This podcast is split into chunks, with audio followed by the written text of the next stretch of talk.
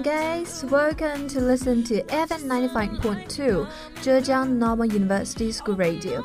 This is your friend Jamie. 大家好，欢迎又一次收听我们的节目，我是 Jamie。在节目开始之前呢，想和大家介绍一下我们今天的话题：books。OK，朋友们，Do you love reading books？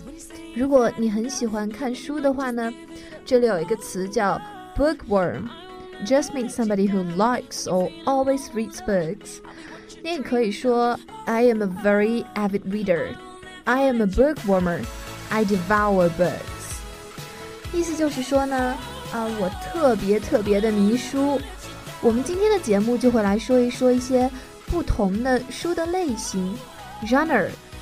然后之后也会推荐给每一个 genre 里面一些非常有名的书，特别是一些 ，I think especially those for good for English learners。OK，那我们就开始吧。let's get right started.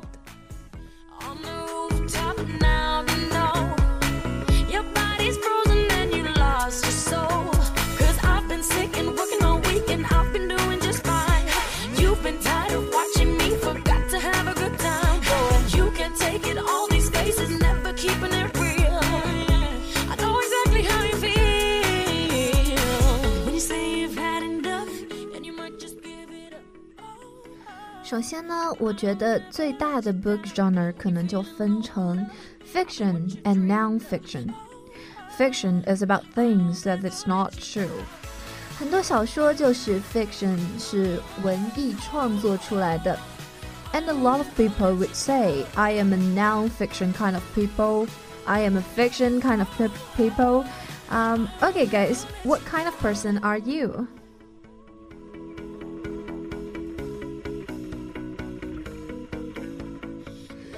然后 nonfiction 呢，就是一些比较纪实类的书，比如说自传呀、啊史书之类的。那我们就先来说一说 fiction 吧。今天我会和大家介绍的 genre 的类型啊很多，然后之后呢，我们也会列出具体的书的例子，所以。如果想要深入的了解这些书单呢，就请大家继续关注我们的 FM ninety five point two 公众微信号了。好的，嗯，当然，接下来我们就要开始说一说 fiction 里面一些经典的书了。首先是经典的大部头，the classics，嗯，比如说我们非常熟悉的 Charles Dickens，or 嗯 Toy Story，Jane Austen。特别是 Jane Austen 啊，每一本书我都很想读。Um, especially for English learners，可能在 high school 我们就被强制性的读了很多很多的英文书啊。But it's required reading. For example, The Tale of Two Cities, Oliver Twist, War and Peace. 这些书呢，they are not the easiest to read, right? Most of them they are uh, considered classics because they had a good and big impact on English language or all of English literature. 然而这些大部头呢，即使是读中文也是不小的挑战呢，对不对？那么如果读了英文版，再加上一些朋友们 over analyze 的阅读习惯，可能 就会在某种程度上减少阅读的乐趣了。尤其是很多啊经典的文学作品中的语言都是 very advanced 深奥的。So sometimes it's old English, old language. 嗯，但是呢，有的时候也真的是这些书因为非常非常非常的经典啊，比如说《Pride and Prejudice》开头的那句，大家还有印象吗 It is widely acknowledged that a man in possession of a large fortune must be in want of a wife. Yes，这就是 Mrs. 啊、um, Bennet 很经典的开场白啊。然后再比如说，大家也非常熟悉的《The Tale of Two Cities》双城记开头的那一句，It's the best of time and the worst of time。但是我个人觉得，Ernest Hemingway 他的一些作品就比较的短， kind of easy to read, kind of simple, very deep in thoughts and meaning. 比如说《老人与海》，The Old Man and the Sea。总而言之呢，如果是乐于读 classic 的读者呢，你一定会受益良多。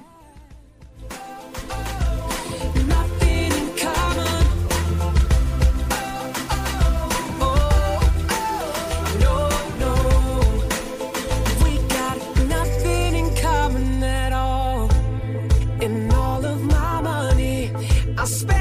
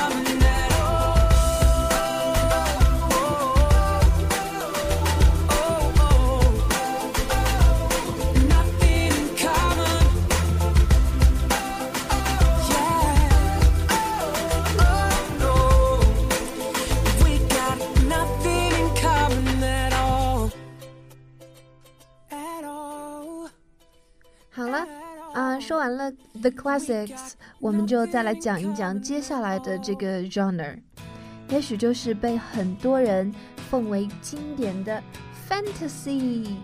哎，对迷听觉的传奇啊，奇幻类的书，其实在这里我想和大家推荐的是两部巨作啊，《指环王》The Lord of the Rings by J.R.R. Tolkien。Um, and a Lord of the Rings basically started this fantasy gen genre, genre. And a lot of the fantasy books you still read. All those orcs, wizards, and um, a lot of those began with Tolkien's, a lot of rings. 而且其实这部书写的比较的早，嗯、呃，却是近几年来才被拍成了电影，使很多很多没有机会接触到书的受众知道了这本书。当然了，更年轻一些的读者呢，或者说受众，就会对下面这部书比较了解了，《Harry Potter》by J.K. Rowling。Um, the book also belongs to the easy readings，因为它在英美国家本身就是一本儿童书。但是这部书不仅仅是写给儿童读的，因为它天马行空的想象实在是太精彩了。当然，J.K. Rowling 最近也有出了新书，叫做《神奇动物在哪里》，对不对？被拍成了电影《Fantastic Beasts》。啊，接下来的还有一期节目，或许会为大家介绍这个《神奇动物在哪里》中一些非常可爱的小动物。Very interesting introduction to the Fantastic Beasts。所以，请大家继续锁定收听我们的 FM ninety five point two 的，嗯，公众微信号中可以找到相关的节目。对。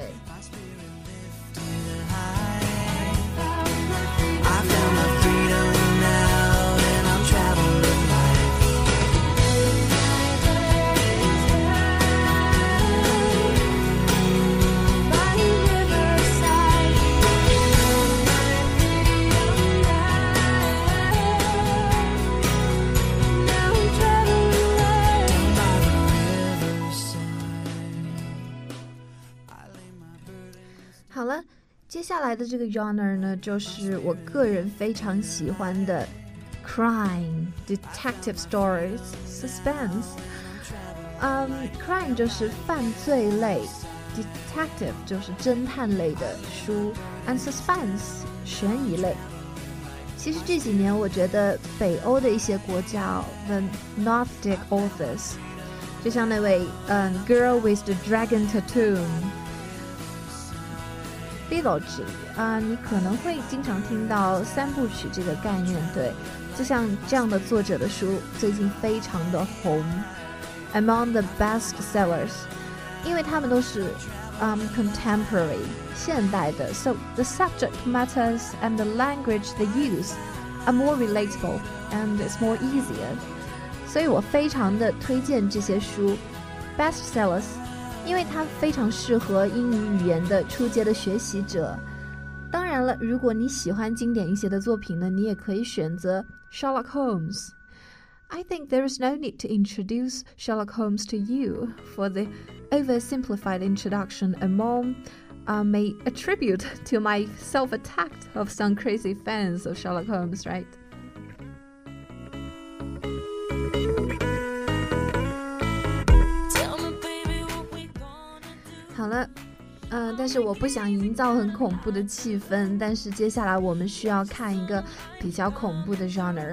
horror yes the father of horror is Stephen King. In modern times, he's considered to be the most famous contemporary. 嗯、um,，而且很多人可能听说过 Allan Poe one of the early horror writers。Yes, um, it's his most famous book, and uh, plus you can find a movie adapted from the book. It. Um, have you ever read It? Yes, very uh, fantastic horror. 大学可能的确可以去尝试一下看恐怖类的书了。哎，对，当然如果你不太喜欢那么吓人的书呢，if you want a sense of humor, yeah, humor，这可能不会知道有什么很有名的作家啊，但是我自己非常的推荐，而且我觉得很适合我们英文学习者读的一本书，叫做《About a Boy》by Nick Hornby。It was also made into a movie.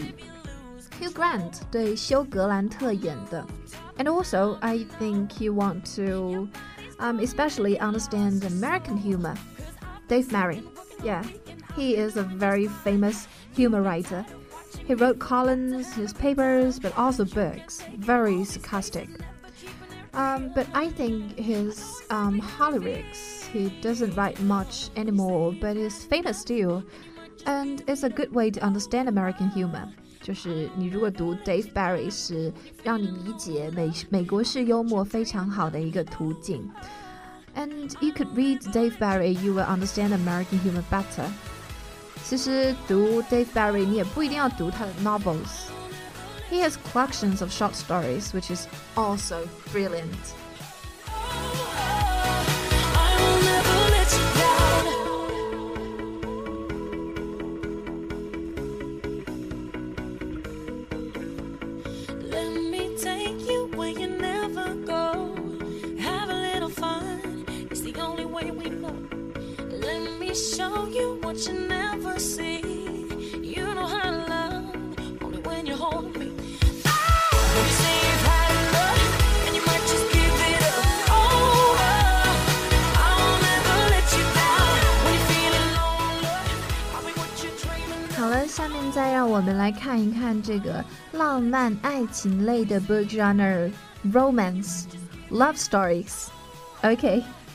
Nicholas Sparks 是一位我一定要推荐的作家，因为我觉得年轻一些的女女性读者啊，可能会更喜欢一些男作家的作品吧。对，其实，在美国，可能一些中年妇女会读 Daniel Steele，啊，的确很经典。但是，我觉得可能 Nicholas Sparks 会更适合年轻一些的女性读者。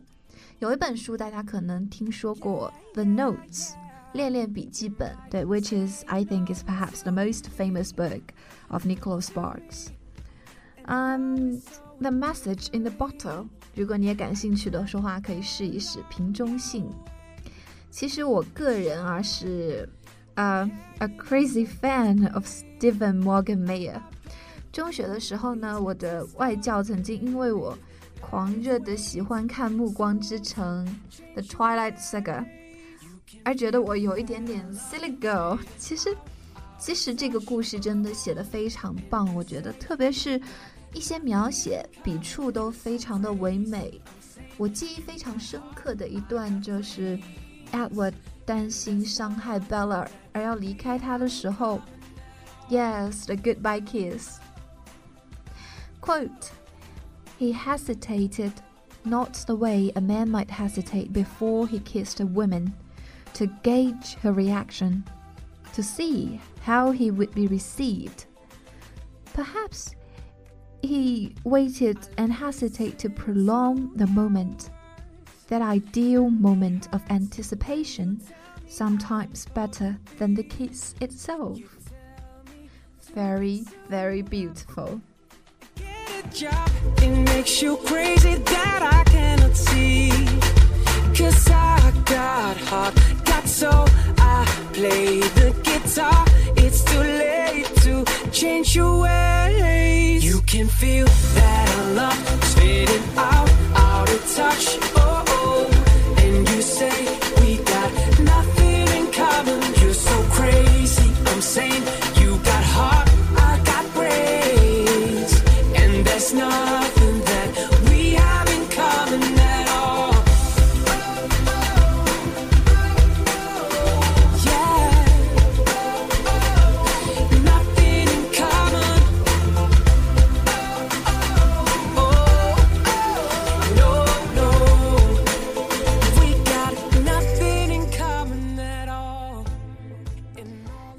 前面我们说了很多的 fiction，大家都把这些书的名字记下来了吗？如果你忘记了记下书的名字，也可以在我们的公众微信号上可以看到这个书单的推送啊。Okay, now let's moving on. Let's about moving on to the non-fiction. 一些纪实类的书，就是我们的第二个大类 book genre 的第二个大类。And the largest scale might be autobiography or biography，对，自传。其实 autobiography and biography also ref, um, both refers to 自传啊，but there is a big difference. Autobiography means I write about myself and my own stories. For example, um, Living in History by Hillary Clinton. 就是我自己写我自己的书，自己为自己写的自传，一般都是一些 famous figures 在他们晚年的时候为自己的人生做的人生总结啊。但是呢，biography 说的就是别人写的传记，someone else writes about me. It could be written for life or for the dead. The most famous, I think, has to be the autobiography of Stephen Jobs by Isaac. 对，是是那个乔布斯传在前几年特别特别的红，在一零年的时候，对吧？乔布斯去世的时候，嗯，好的。那么接下来我们再来看一看 nonfiction 里面呢，对，这还有一个非常受欢迎的 subgenre，which relates to the business, global economy and society, etc. For example, the popular Outliers，作者是。Max Gladwell. He is using small stories to tell the big topics，就是用很小的故事来讲一些大的一些很宏观的事物啊。And they make use of other people's research，他们利用一些其他人做的研究，就是一些严严肃的学术研究。It's real research, but they make it really easy to understand for ordinary readers. 所以这也就是为什么我们推荐这本书的原因。他们利用一些很严很严肃的学术研究，来让大众读者了解到这个背后的这些科学道理。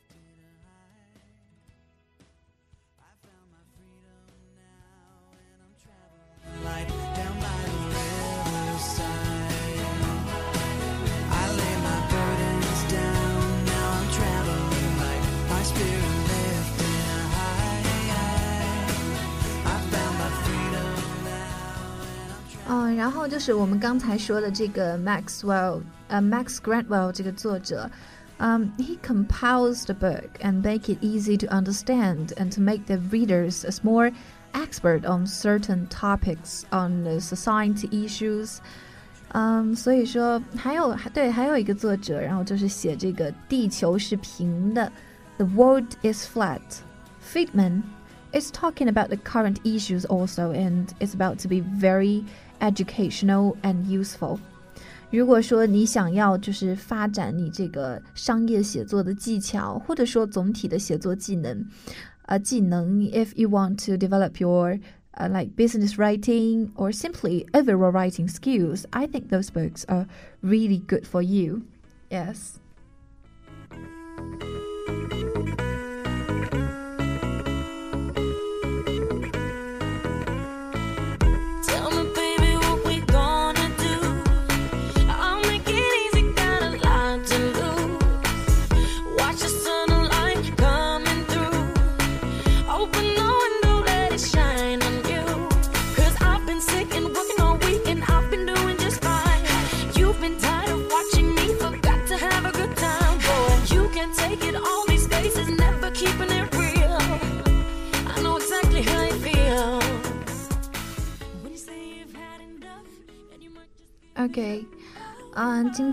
们就是为大家推荐了各种类型的书。For today's show, we introduce a bunch of book genres to all of you. And plus, we also put the book list on the public platform of FM 95.2 on WeChat. 啊，我身边的很多朋友和我说，上了大学之后都不能静下心来好好的读几本书。 其实这个话很矛盾，因为其实我们人生中最大的阅读量应该是积聚在大学的，对。所以，如果大家觉得自己的心情不够安静的说话，我觉得今天推荐的这些书都是非常适合休闲的阅读。对，它不需要那么严肃的，嗯、研究性的阅读，就是希希望大家可以，嗯、更喜欢的读更多书，然后把这些读书的，嗯、感受啊和身边的人分享。OK，嗯，希望大家能继续在微信关注我们的 FM ninety five point two 浙江师范大学校园之声英语桥栏目。好的，最后衷心祝愿今天的推荐会给大家的英语学习带来一定的帮帮助。OK，so much for today. I'm Jamie. See you next week.